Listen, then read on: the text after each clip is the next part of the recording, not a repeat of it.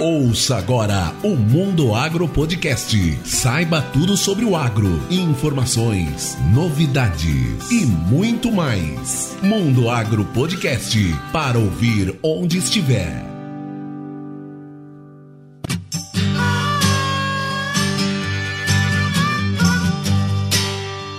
Esse é o Mundo Agro Podcast, o seu podcast sobre o agronegócio. No episódio de hoje nós conversamos com os irmãos do agro. Isso mesmo, essa dupla aí fera do agronegócio, Paulo Arbex e Marcos Arbex. Mas antes de começar esse super bate-papo, vamos aos nossos recados. Para ouvir o Mundo Agro Podcast, basta digitar no Google Mundo Agro Podcast e você terá uma lista de agregadores e você pode escolher o seu preferido. Você também pode entrar em contato conosco para sugerir pautas ou qualquer outro tema para que a gente possa discutir. Basta mandar um e-mail para mundoagropodcast@gmail.com. E se você está gostando do Mundo Agro Podcast e quer receber cada vez mais conteúdo de qualidade, seja um mantenedor. Para isso, basta acessar os links na descrição do episódio através do Padrim ou do PicPay. E vamos lá conversar com esses irmãos feras do agro.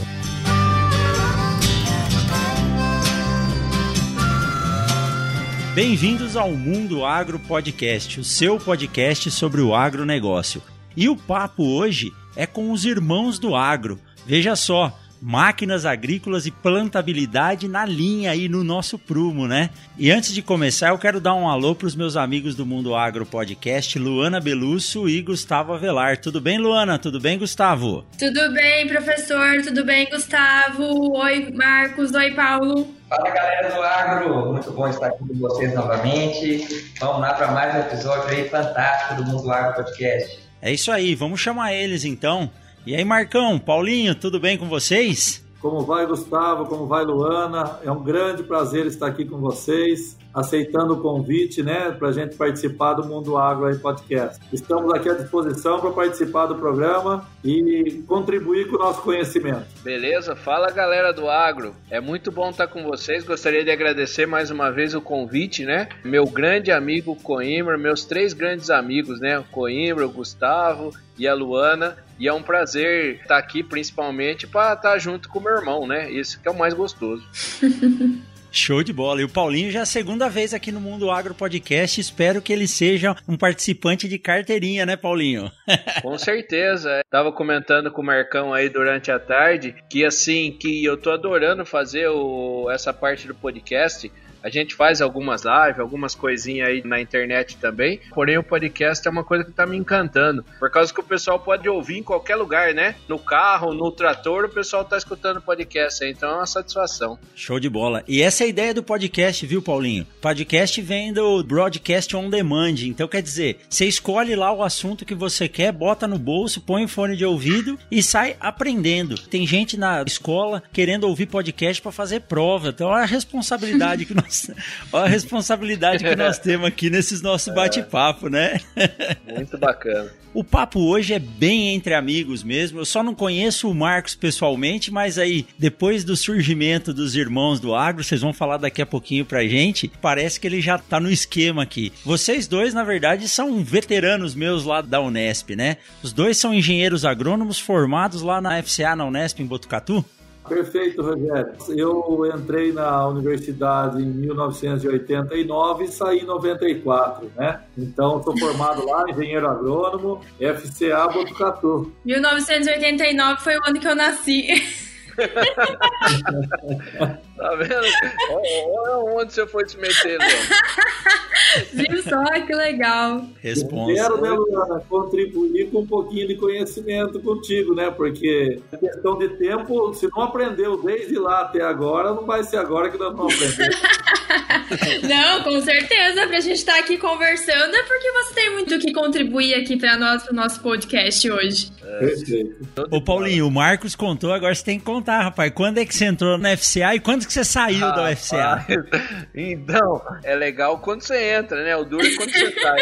Eu entrei em 93 e saí em 97. Então. Na verdade, você não saiu, né? É, não saí, porque minha vida inteira ficou na FCA. Muito legal você falar isso, que eu acabei a graduação, fui fazer residência na FCA, depois mestrado, doutorado e hoje sou professor da FCA. Eu falo assim, quer brigar comigo, fala mal da FCA, né, Rogério? É isso aí. Uma casa, eu digo, ó, eu falo que sempre arrepia quando a gente fala da FCA, mas a experiência que eu tive de vida, não tô falando só de aprender, isso aí é notório, não precisa dizer nada, mas a convivência com quem eu convivi na FCA, eu falo desde o porteiro até o reitor, o, o, diretor da universidade, sempre nos trataram da mesma forma e sempre se tiveram acessíveis da mesma forma. Então é, é um lugar assim que cada vez que eu passo lá eu agradeço muito, mas muito mesmo. Uhum. Que legal, Coimbra, que legal. Queria completar uma coisa também legal que a gente tá falando de formar, tal, tal. E assim, uma coisa que eu gosto de falar é o seguinte: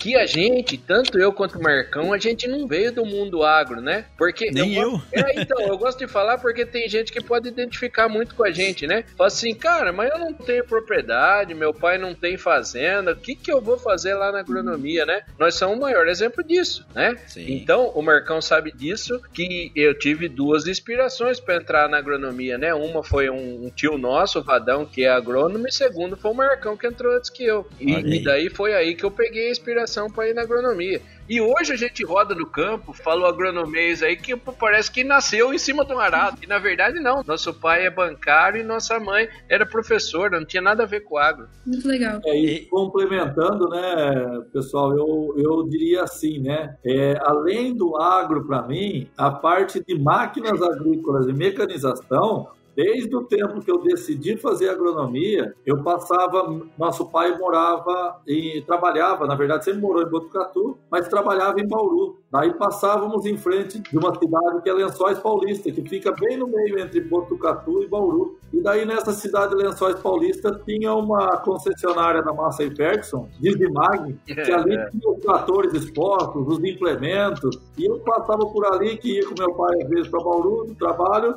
passava em frente a essa loja ali e falava, nossa, eu quero trabalhar com essas máquinas agrícolas, né? Então, já a inspiração para entrar na agronomia já era dedicada ao setor de máquinas agrícolas, né?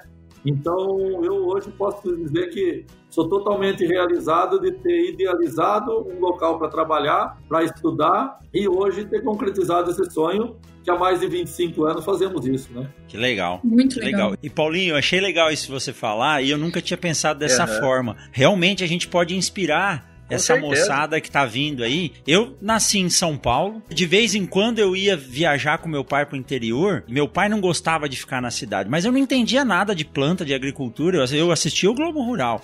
Só que eu tinha um tio que faleceu em 2002. Inclusive, ele chegou até sentar no banco da FCA comigo, sabe? Ele foi de uma geração de engenheiros químicos que na década de 70 foi para Suíça, para Cuba e para Ilha de Maurícios para trazer a tecnologia do álcool para o Brasil. Então eu sempre ia para Jaú e ele morava em Jaú porque ele trabalhava no grupo Zilo Lorenzetti. Então quando ia para Jaú eu passava por Botucatu, depois passava em São Manuel ali e pegava a direita para passar por Barra Bonita e Jaú. Sempre que eu passava ali do lado esquerdo eu olhava a placa escrita assim: Fazenda Experimental São Manuel, Unesp. Olha. E eu tinha uma gana por entrar naquilo ali, saber o que, que era a ciência, os experimentos estavam estavam sendo feitos ali dentro. E um belo dia no cursinho, um professor falou para mim: rapaz, você tem que fazer agronomia. E do curso que eu tava prestando, um deles eu falei: não, esse aqui eu vou prestar agronomia na Unesp em Botucatu por essa história, né? E acabei passando em quarto lugar lá. E do dia que eu pisei na porta ali, que o seu Antunes falou bom dia, eu nem conhecia ele, dali pra frente foi só alegria, né? Que legal, mas não é para falar da gente, Show não. Né, Luana, né, Gustavo? Nós estamos aqui para falar dos irmãos do agro. É legal contar essas histórias para servir de inspiração para outros, né? Tem bastante aluno aí que escuta e pode ser que às vezes o cara fica meio perdido e ele se identifica com essas histórias aí. Bem bacana. Com certeza, Paulo. Tem muita gente que vem conversar comigo sobre entrar no mercado de trabalho e eles colocam esse empecilho que não é do meio, que não conhece pessoas. E a gente tem vários casos pessoas que não tinham nada a ver no agro e se engajam, se apaixonam o negócio anda, né? Tem que fazer a sua parte, né? Tem que começar a entrar, tem que dar a cara, conhecer, mas é, tem o caminho?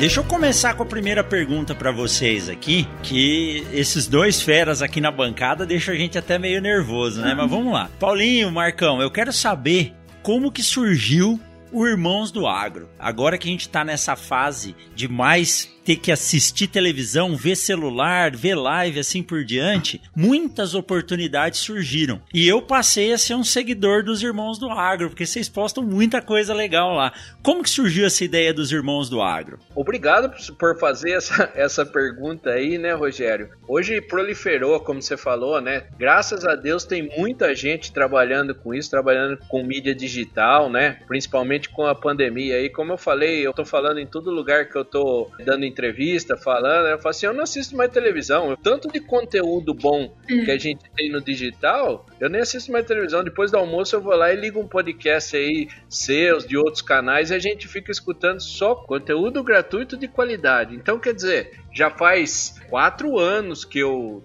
né, antes de pandemia, antes de tudo, que eu já tinha entrado nessa mídia digital aí. E assim, o que que aconteceu? Como que surgiu o Irmãos do Agro? Num jantar nosso na casa do Marcão, daí eu falei assim, ó, ô Marcão, você tem tanta coisa de qualidade, né? Nós dois somos da área de mecanização, cada um numa área.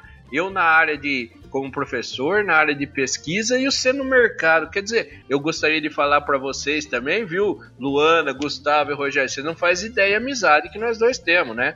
Nós, além de ser que irmão, show. nós somos muito amigos, não é muito chegado. Ele tá na minha casa, eu tô na casa dele quase todo final de semana, né? Daí eu falei, vamos fazer um negócio legal. E o Marcão foi lá e abraçou. Inclusive minha cunhada Carla, que vai lá e faz a parte de marketing para nós. Daí ficou entre família mesmo.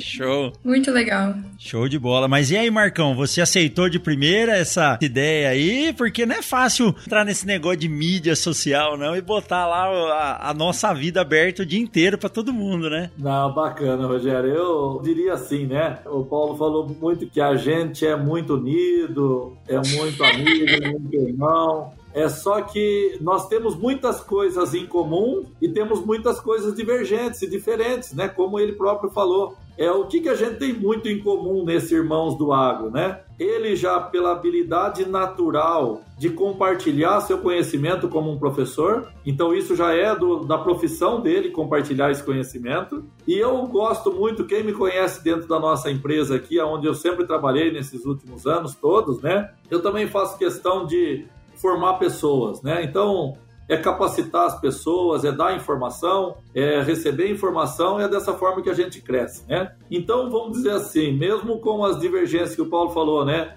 Ele é professor universitário, eu trabalho no mercado de máquinas para empresas há muitos anos. Eu tenho um lado mais voltado a mercado, mais comercial. Ele é mais técnico, né? Então tem diferenças, tem diferenças, mas eu acho que o que nos uniu para poder fazer o Irmãos do Agro é essa vontade de compartilhar conhecimento, conhecimento gratuito. Ainda não pensamos em montar livro, montar curso, montar palestra, fazer nada disso para poder tornar isso nosso principal a fazer, porque o nosso principal a fazer, o Paulo tem o dele e eu tenho o meu, né? Mas no nosso pouco tempo que tem disponível durante o dia, a gente faz questão de compartilhar conhecimento com todos os que se interessam pelo mundo agro, pela paixão pelo agro mesmo, né? Então a ideia nasceu desse dia, foi muito fácil de aceitar, né? Participar desse novo desafio. Estamos adorando fazer isso daí e vamos continuar o tempo que nos der a saúde para fazer isso. Com certeza nós vamos continuar por mãos do agro, né? Eu tenho dois filhos que pretendem ingressar na agronomia também a minha esposa trabalha, né, a Carla, fazendo para a gente todas as postagens, toda a parte de marketing. Então hoje já a família inteira já se envolveu com o agro, né?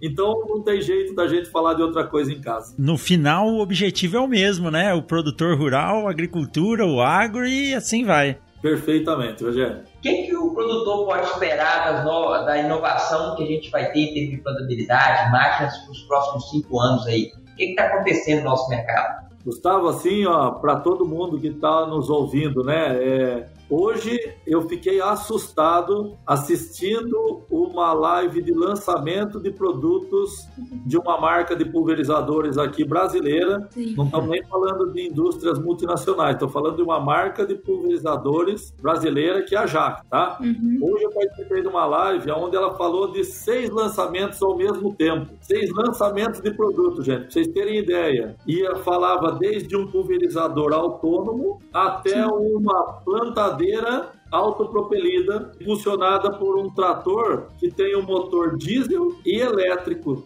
É um motor híbrido. Então vocês estão vendo o tamanho da tecnologia que nós estamos falando, gente, de uma indústria nacional, indústria brasileira, né? Eu estou falando isso porque para a gente poder imaginar, né? Aonde vai nos levar essa tecnologia? Essa tecnologia vai nos levar sinceramente, para a Lua, né? Então, eu diria assim para vocês: o que, o que nós, profissionais do segmento, produtores rurais, devemos pensar é o seguinte, né? Vamos transformar toda essa tecnologia, porque capacidade de lançar máquinas num nível de tecnologia altíssimo já está mais do que provado que nós temos, né? Tanto aqui no Brasil quanto no mundo todo. Falar de telemetria, falar de veículos autônomos, falar de veículos autopropelidos, de motores híbridos, né? de propulsão.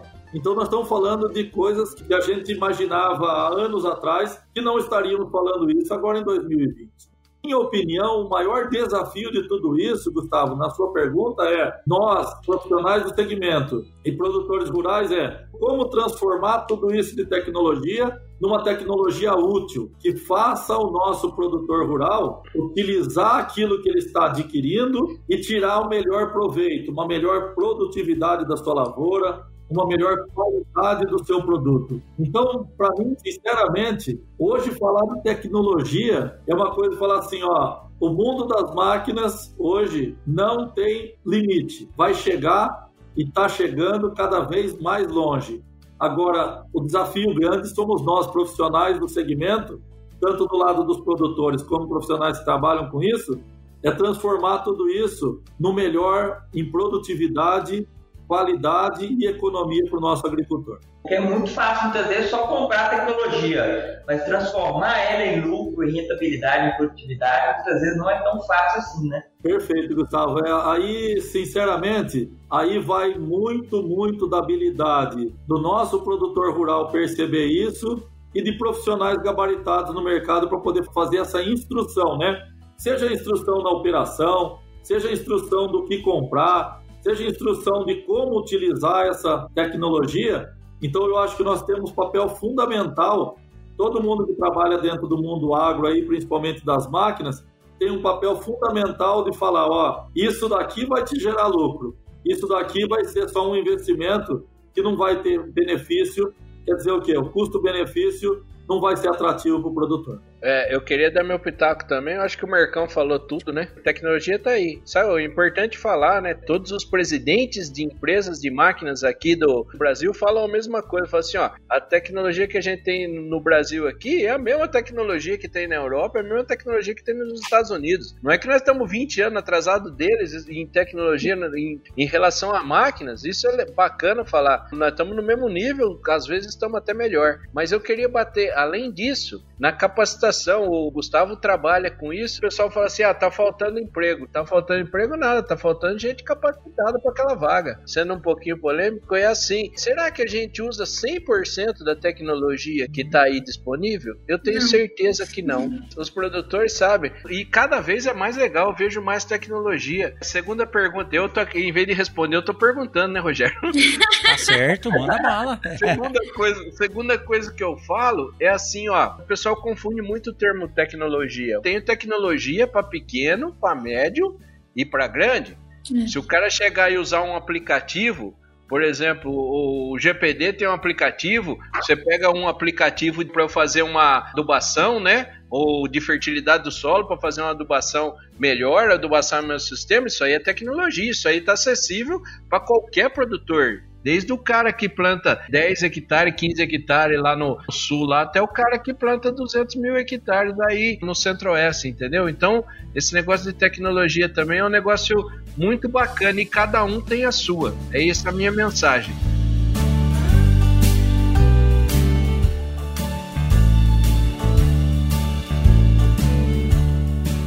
Ano passado eu fui num evento da Singenta, chamou Monago e a Compensia estava mostrando o impacto da tecnologia em pequenos produtores. Então eles tinham um sistema lá de, de realocação de novos é, lavouras de café, você conseguia com o sistema colocar 20 a 30% a mais de planta.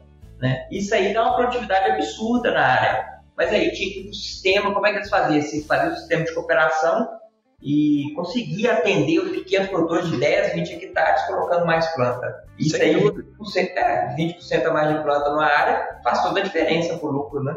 Eu vou falar da minha área, né, da área de plantabilidade. Hoje, antes da pandemia, quando a gente tava com as feiras presenciais aí, o que que aconteceu, turma? Nós tava lançando uma coisa nova por dia. Marcão acabou de falar, hoje teve um lançamento de três plantadeiras diferentes. E isso é fantástico. Daí, a pergunta que eu faço é assim, ó, quem é o comprador da tecnologia. Tem tecnologia para todo mundo, repito. Tem tecnologia para pequeno, para médio e para grande produtor. É isso que a gente não pode perder na cabeça. Que eu tenho tecnologia hoje em máquinas disponível. Eu tenho desde um pulverizador costal automatizado, né? Que eu vou lá e teclo lá, ó, oh, quero jogar é, tantos litros por hectare, ele vai lá e faz sozinho, até um trator autônomo. No mercado brasileiro hoje, com a quantidade de propriedades que tem, é muito difícil uma empresa monopolizar o mercado, porque cada fazenda trabalha de um jeito diferente. Muitas vezes o que é tecnologia para um, para outro, ele faz bem feito sem tecnologia, mas ele tem deficiência em outro ponto da fazenda. Perfeito. É, eu acho que a tecnologia, na verdade, é uma disponibilidade que existe no nosso mercado. Agora, a adesão a, de, a qual tecnologia que eu vou trazer para minha propriedade, essa que é a parte mais importante. O que, que eu vou trazer que é viável para mim? Em alguns momentos, né, é viável para mim ter apenas um GPS, que para mim já seria muito melhor ter um GPS no meu trator para poder aplicar uma pulverização. Com esse GPS eu gastei 7 mil reais, comprei um GPS, instalei no meu trator, faço todas as minhas aplicações. Esses 7 mil reais, ele vai ser pago pela área que eu não deixei de aplicar, pela área que eu fiz remonte, né, que eu apliquei uma em cima da outra, só aí já está pago esse meu GPS. Quer dizer o quê? Está totalmente resolvido. Essa tecnologia atendeu perfeitamente para o que eu precisava. Agora, tem propriedade que eu vou querer ter um piloto automático, né, para poder aplicar melhor os meus produtos. Então, nesse piloto automático, o valor subiu e também o retorno que ele vai me dar também subiu. Ah, para isso, vai funcionar numa propriedade de 10 hectares um piloto automático? Vai demorar muito mais para se pagar. Então, é uma tecnologia, claro que é o piloto, mas para mim, que tenho 10 hectares, não vale a pena fazer isso. Hoje falta orientação. Orientação do que usar da disponibilidade que a gente tem. Porque o menu hoje de disponibilidade de tecnologia é muito grande. Vamos saber escolher, gente. É isso que é o negócio. O menu é bom, hein? Luana, tá faltando seu comentário aí como produtora, produtora rural nessa rural. conversa. Não, não, mas é. Luana de metade do Mato Grosso. Olha, ainda não, ainda não, mas quem sabe um dia. Eu concordo que essa questão da tecnologia a gente não usa, porque em 2016 eu participei do CNA Jovem Nacional e aí a gente tinha que fazer um projeto.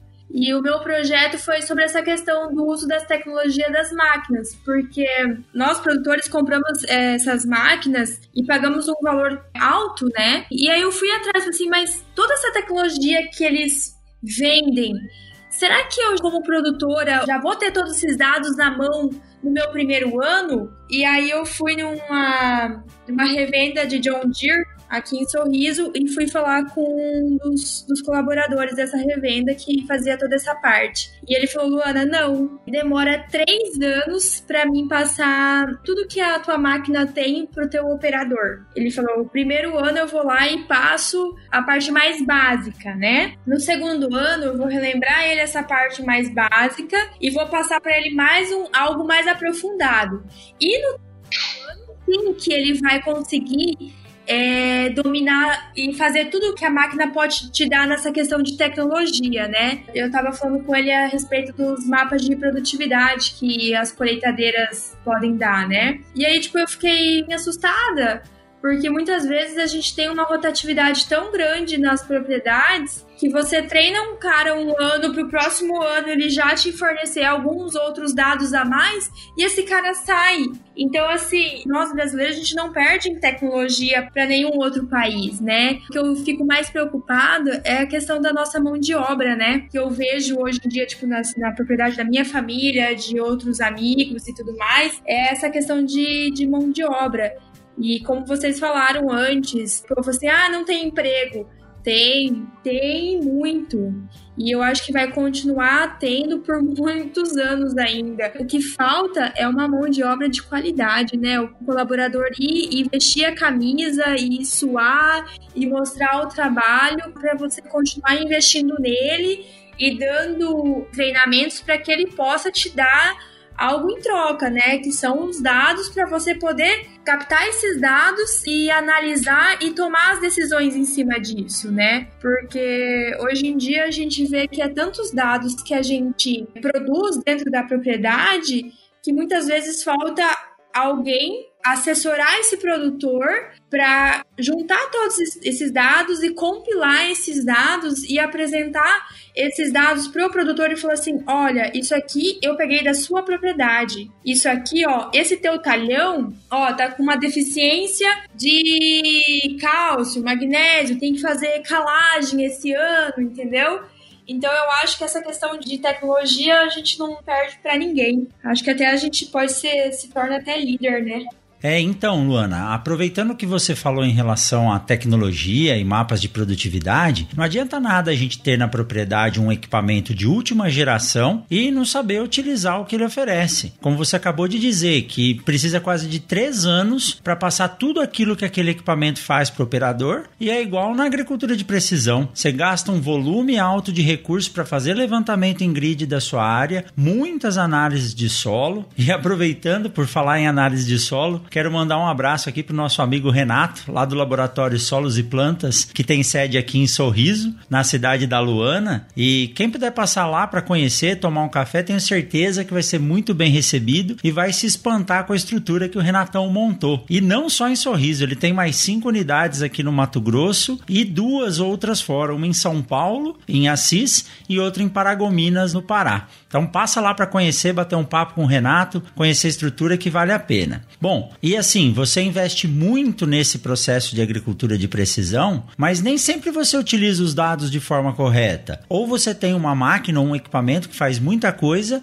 e ele está subutilizado na propriedade. É muita informação encaminhada e às vezes você não consegue trabalhar. Agora, quando a gente fala em termos de treinamento, eu acho que isso aí o Paulinho vai concordar comigo. Hoje em dia, o número número de possibilidades de treinamento tem aumentado bastante, mas antigamente não tinha. Sem Às dúvida. vezes a pessoa tinha até vontade de fazer um curso prático ou alguma coisa teórica e ele não tinha acesso. E cabe a nós, professores, técnicos, desenvolver esses cursos para que pessoas tenham acesso a eles no Brasil inteiro. Não é não, Paulinho? Sem dúvida. Você foi preciso, Rogério. É o seguinte, de uns tempos para cá, tá tendo uma revolução até em evento. Vocês já pararam para pensar que aqueles eventos totalmente comercial, o pessoal ia lá, aquele vendedorzão, que o Marcão pode falar isso, né? Que ele passou essa fase também, aquele cara que ia lá e queria empurrar a máquina. Isso aí não existe mais. Se vocês repararam de uns tempos para cá, que a venda está sendo muito mais técnica, né? Que a gente vai lá e fala assim, ó, por que, que você deve comprar essa máquina? Não é só comprar a máquina por comprar, você tem que comprar essa máquina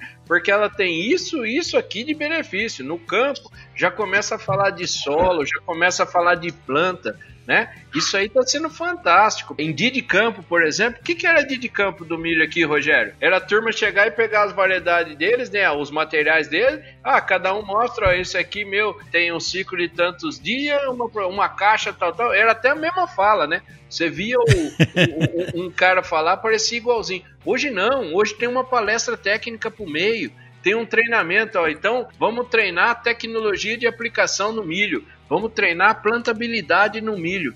Cara, isso aí é fantástico, Rogério, que você falou. Você tocou num ponto importantíssimo, né? Nós, enquanto professores, e tem os agrônomos aí que prestam esse tipo né, de assessoria, que fazem treinamento, eu acho que a tendência é cada vez crescer mais. Que eu acho que nem está faltando pessoas capacitadas, está faltando profissional que queira se capacitar. Porque a quantidade de treinamento que tem hoje, de graça, o tempo todo aí, de larga, isso é muito grande. De graça mesmo.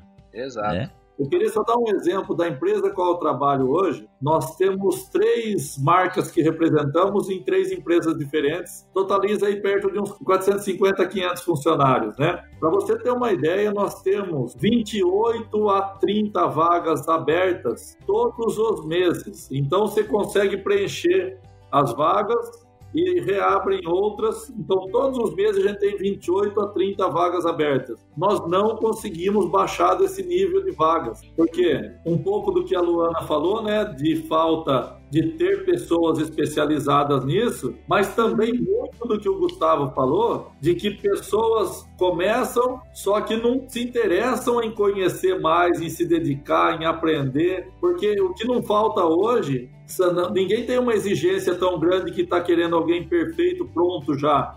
Nós queremos pessoas prontas a aprender, né? Exato. Porque aqui nós Exatamente. temos condições de formá-los. E você vê que não conseguimos nem preencher as vagas que temos, porque sempre tem vaga aberta, seja para a área administrativa, financeira, vendas, seja o que for técnica, né? Nós não conseguimos preencher todas as vagas e ainda temos uma deficiência de muita gente que tem uma disponibilidade de conteúdo para aprender e não se interessa por aprender assim. Como dizia um amigo meu que era gerente de revenda aqui na 163, ele falava assim: vem com a vontade que o treinamento eu te dou.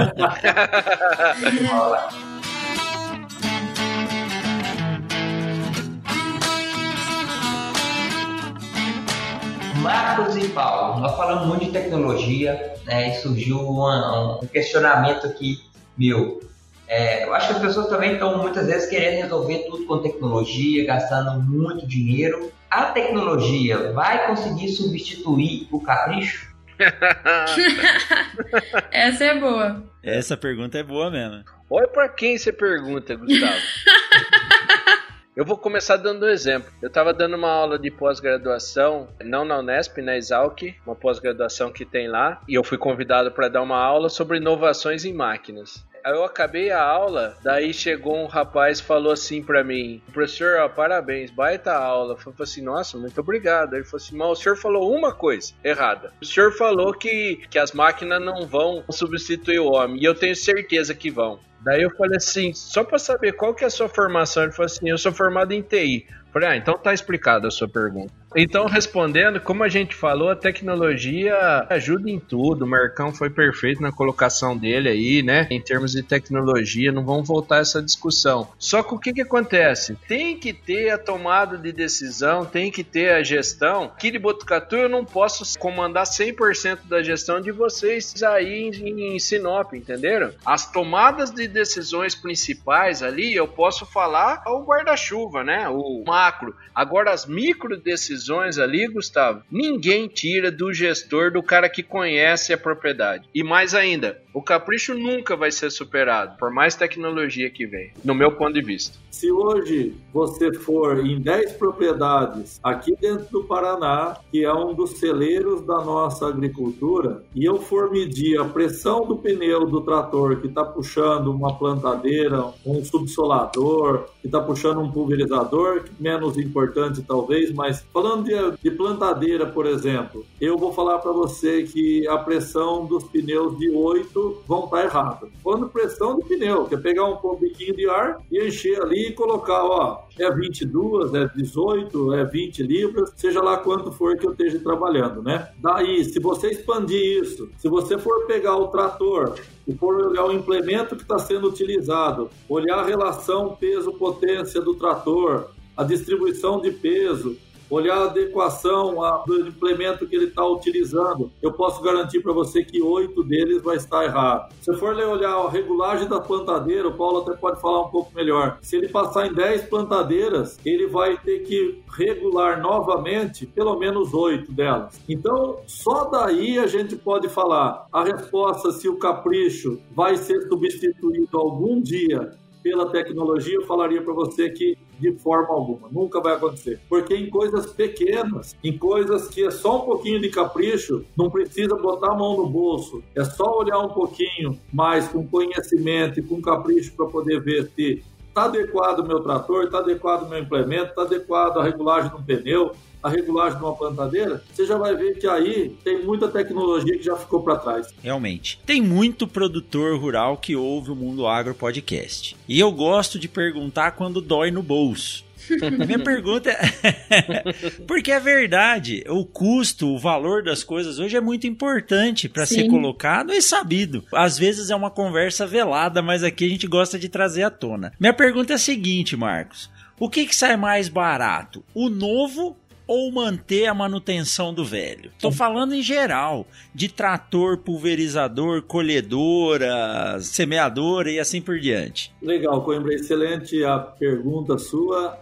Eu vou tentar responder. Vamos pegar na prática, usualmente, o que, que 90% dos nossos clientes de máquinas, dos nossos agricultores fazem, né? Eles compram uma máquina nova, financiada, de 6 a 7 anos, né, que é um prazo de financiamento mais comum hoje. Eu estou dizendo no usual, né? Claro que né, não é 100% que é isso, mas a grande maioria é assim que fazem, né? E daí eles tomam a decisão a partir do momento que eles terminaram de pagar o financiamento dessa máquina, de 6 ou 7 anos, independente do estado dela, de conservação e da manutenção que ele fez durante esse período, ele chega lá e fala: ó, essa máquina está valendo 30%, 40% do valor de uma nova, ele dá ela de entrada ou ele dá ela no negócio e adquire uma nova máquina para poder ir girando esse ciclo, né? Então, hoje, a grande maioria vem fazendo assim. É claro que a gente está falando daqueles agricultores que têm condições de fazer essa aquisição do produto novo. Então, se falar, ah, essa é a recomendação? Vamos falar, todo mundo que pudesse fazer isso, eu acho que é a forma mais econômica. Aqueles que conseguem fazer uma boa manutenção da sua máquina, vai vender depois de 6, 7 anos um valor mais alto, né? Aqueles que não conseguem fazer, a máquina vai estar mais depreciada, né? Agora, é verdade que isso daí acontece com todo mundo?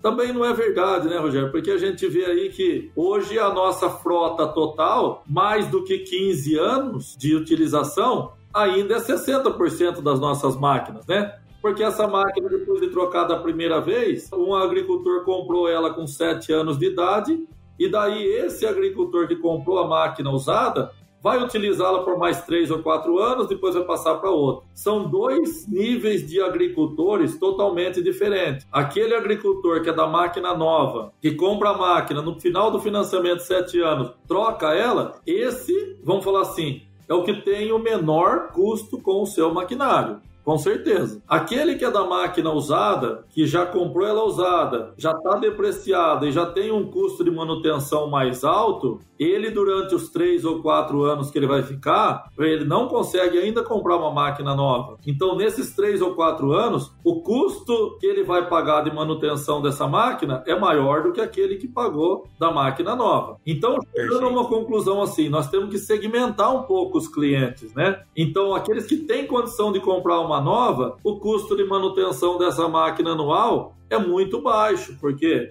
ela ainda está no seu período de garantia. Hoje tem tratores que saem de fábrica com 5 anos de garantia, né? Então ela está no seu período de garantia, então o seu custo de manutenção ele é muito baixo. Então essa pergunta sua, se a gente focar naquele grupo ali de baixo, eu diria para você assim, né? Aquele grupo de máquinas usadas que compra máquina usada porque ainda não consegue comprar uma nova, ele já está nos dando a resposta que ele só não compra nova porque ele não tem condições. Então é claro que todo mundo gostaria de trocar pela nova, seria mais viável. Mas dependendo do nível da máquina que nós estamos falando, hoje um pulverizador, por exemplo, você fala um pulverizador com 6 ou 7 anos, ele já vale menos do que 30% do novo. Por quê? Sim. Porque ele deprecia muito pelo tipo de produto que ele trabalha. Então, Ninguém gosta de comprar um pulverizador usado, vai tentar buscar um pulverizador novo, né? Então eu sei que ficou um pouquinho longa essa resposta, mas é importante a gente falar de qual produto que a gente está falando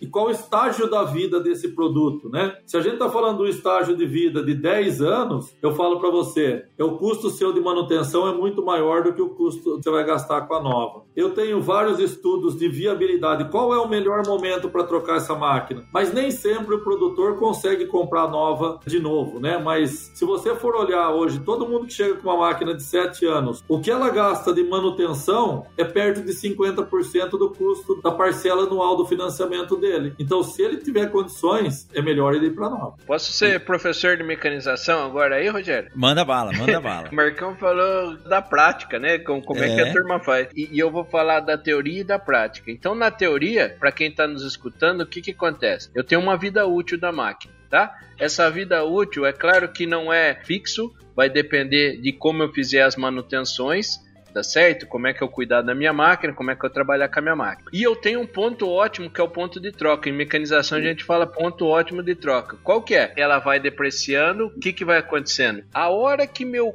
CRM que a gente fala, né, custo de reparo e manutenção, tiver maior do que a parcela do meu financiamento, aí é o ponto de troca. Certo. E como é que a gente está nessa curva? A gente já está na curva ascendente, quer dizer, custo de reparo e manutenção é muito maior do que a minha parcela e a turma não troca. Agora vamos para a prática. A gente sabe do IPS que a gente faz em fazenda, treinamento, né, a, a inspeção de semeadoras que a gente faz em fazenda, estava lá em Formosa, ó a responsabilidade. Luana, o produtor virou e falou assim: Ô professor, eu quero que você decida se eu compro máquina nova, plantadeira nova ou eu fico com essa mesmo. Olha a responsabilidade.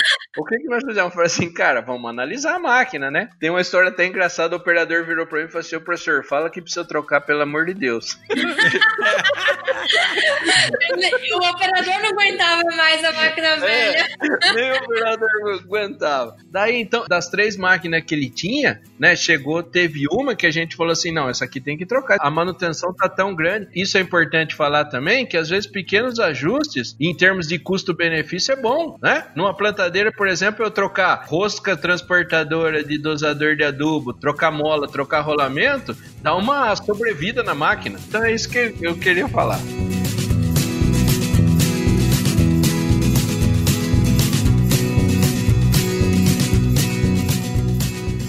Bom, Marcos, é, essa sua explicação aí foi fantástica e ainda dentro do que o Paulinho completou. Mas isso me chamou a atenção dois pontos, Marcos. Primeiro lugar, se o quadro total de máquinas que nós temos está aí acima dos 60% de máquinas antigas, então quer dizer que o mercado para comercialização e renovação da frota está aí aberto em expansão. E o segundo ponto é que esse produtor que pode fazer o financiamento da máquina e quando ele termina o financiamento, ele troca por uma nova, é quase um novo mercado de máquinas que seria um mercado de leasing ou de locação. Tô certo ou tô errado? Não, tá certíssimo, Coimbra. Eu acredito muito nisso também, né? Eu acho bacana a gente realmente ter essa separação muito grande, né? Hoje, quando a gente vai fazer uma análise de mercado de máquinas agrícolas, ah, quantos tratores vai vender esse ano no Brasil, né? Então a gente tem aquele mercado que são da reposição desses agricultores que está vencendo o financiamento e vai vir comprar uma outra máquina. Então hoje, por exemplo, o Brasil ele tem rodado aí nos últimos anos perto dos 35 mil tratores né, de venda no varejo, venda na ponta para os agricultores. É 2018 foi 37, 2019 foi 33, esse ano provavelmente vai ser perto dos 37, aí 36 a 37, que é o que a gente vem falando, né? Então você vê que o mercado tradicional de tratores ele está ficando perto aí dos 35, 36. Grande parte disso são sendo desses agricultores que são tá vencendo o seu financiamento, as boas condições ainda de financiamento que são oferecidas, né, no mercado fazem com que ele troque por um outro novo. Então, grande parte do mercado, quem está segurando é esse pessoal da renovação da frota deles. Aquele agricultor que estava com um trator de 15, 20 anos já, que é essa grande maioria, a reposição dele, ele está fazendo com o trator usado de 6 ou 7 anos. Então, ele compra esse trator de 7 e fica com mais 7 para ele, né? Então, existe esse produtor do mercado de máquinas agrícolas usadas e esse produtor de máquinas agrícolas novas. Esses dois mercados são muito distintos. Às vezes, consegue alguém sair desse mercado de máquinas usadas e começar a comprar máquinas novas, onde ele compra principalmente né, um pulverizador, uma plantadeira, e esses são produtos que aquela continha que o Paulinho fez de CRM, né, que ele falou ah, do custo de reparo e manutenção ser maior do que a parcela, essa conta ela se acelera se o custo de reparo e manutenção. Só que você imagina que está ali dentro um bico que não está aplicando a quantidade e a dosagem correta do pulverizador. Então ele está fazendo, além de gastar mais com CRM, com custo de reparo e manutenção, ele está gastando mais com produto também que está desperdiçando. Então ele está jogando muito mais dinheiro fora, não só para reparo e manutenção, mas também do produto que ele está aplicando. Da plantadeira que não está com o disco perfeito, que está fazendo o quê? Está gastando mais semente ou está aplicando mais dupla. Então, o que, que a gente fala sobre isso é que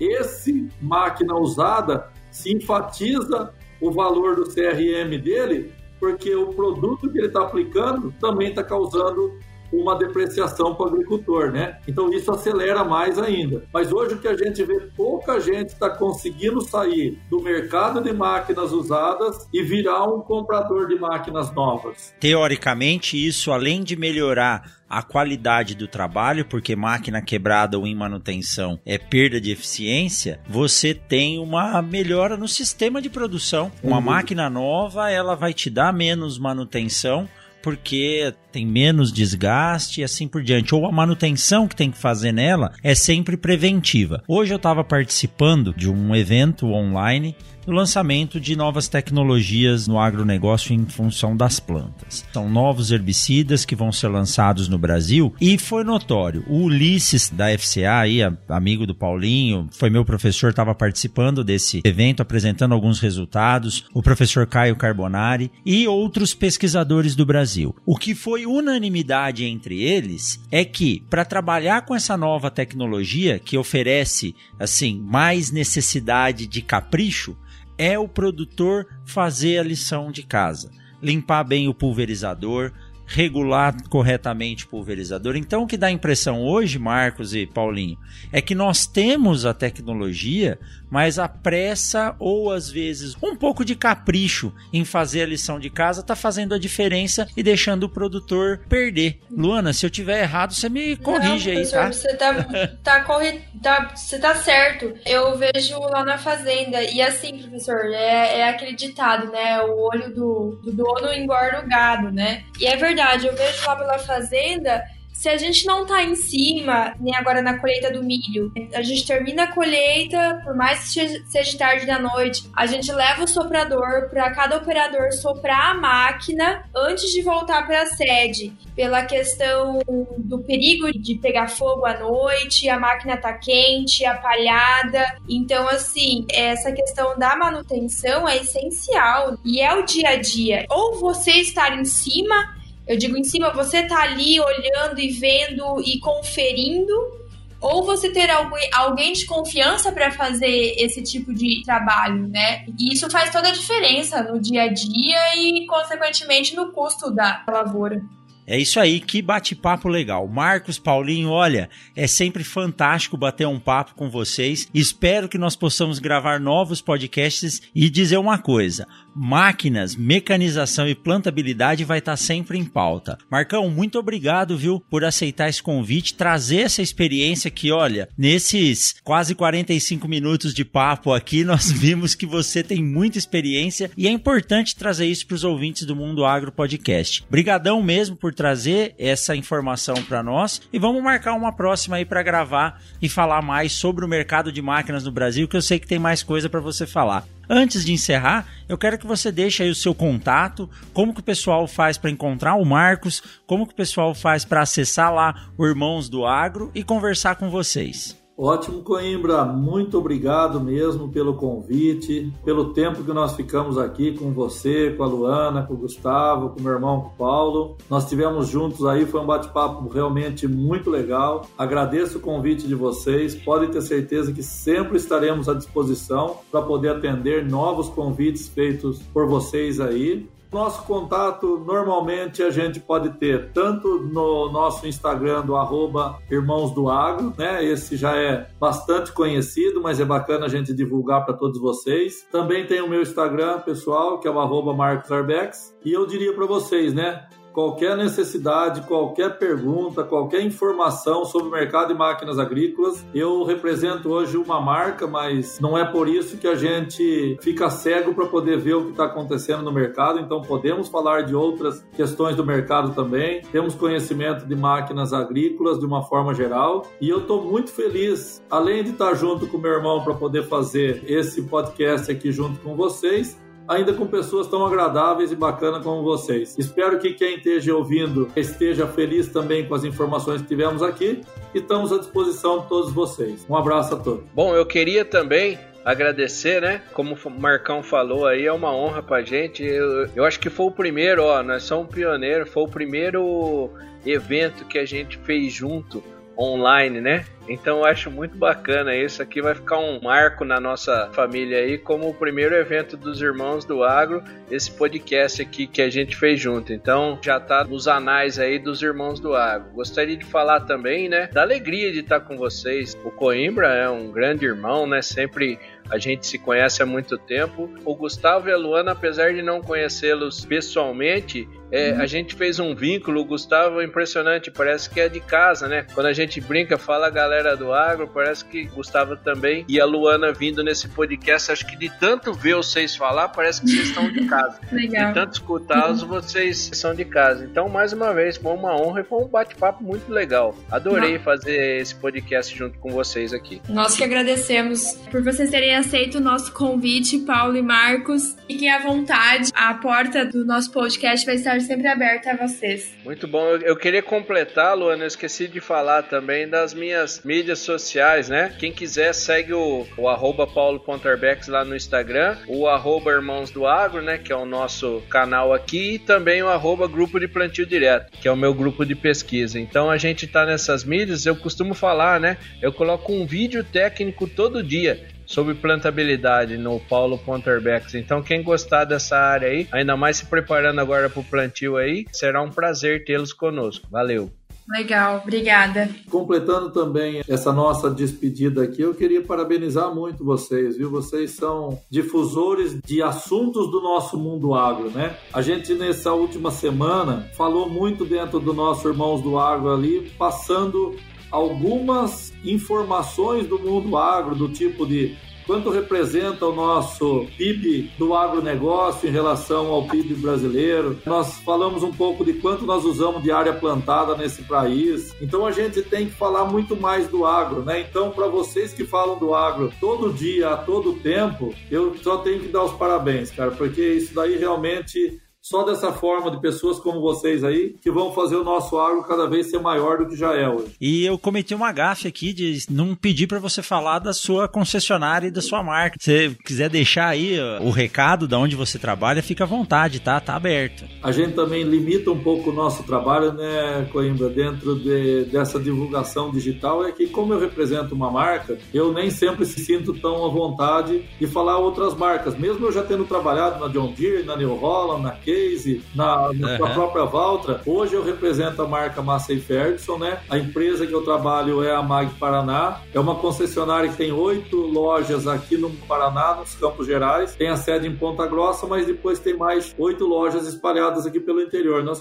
correspondemos aí mais ou menos 25% do valor bruto de produção do estado do Paraná, né? Então hoje a gente trabalha muito forte aqui na Mag Paraná. Nós estamos trabalhando nessa recuperação da marca Massey Ferguson no Brasil, né? Que deixou de ser líder algum tempo atrás, mas renovou sua linha de produtos, está renovando sua forma de encarar o cliente, renovando e trazendo novidades. Então é dessa forma que a gente está dentro da Mag Paraná, querendo cada vez mais crescer, promover o nosso agro e o agricultor precisa crescer, né? Porque se ele crescer, ele está levando a gente junto. É isso aí, pessoal. Muito obrigado por esse bate-papo. Que eu desejo a todos é uma boa safra e nos vemos por aí. Tchau, tchau. Valeu, galera. Até mais. Tchau, tchau. Até mais, Marcos. Até mais, Paulo. Até um mais. Tchau, obrigado. Abraço, gente. Tudo bom.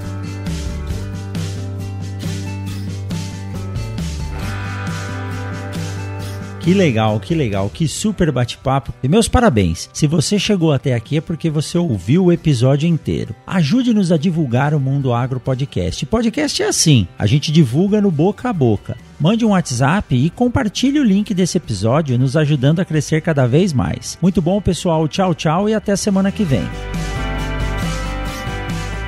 Mundo Agro Podcast para ouvir onde estiver.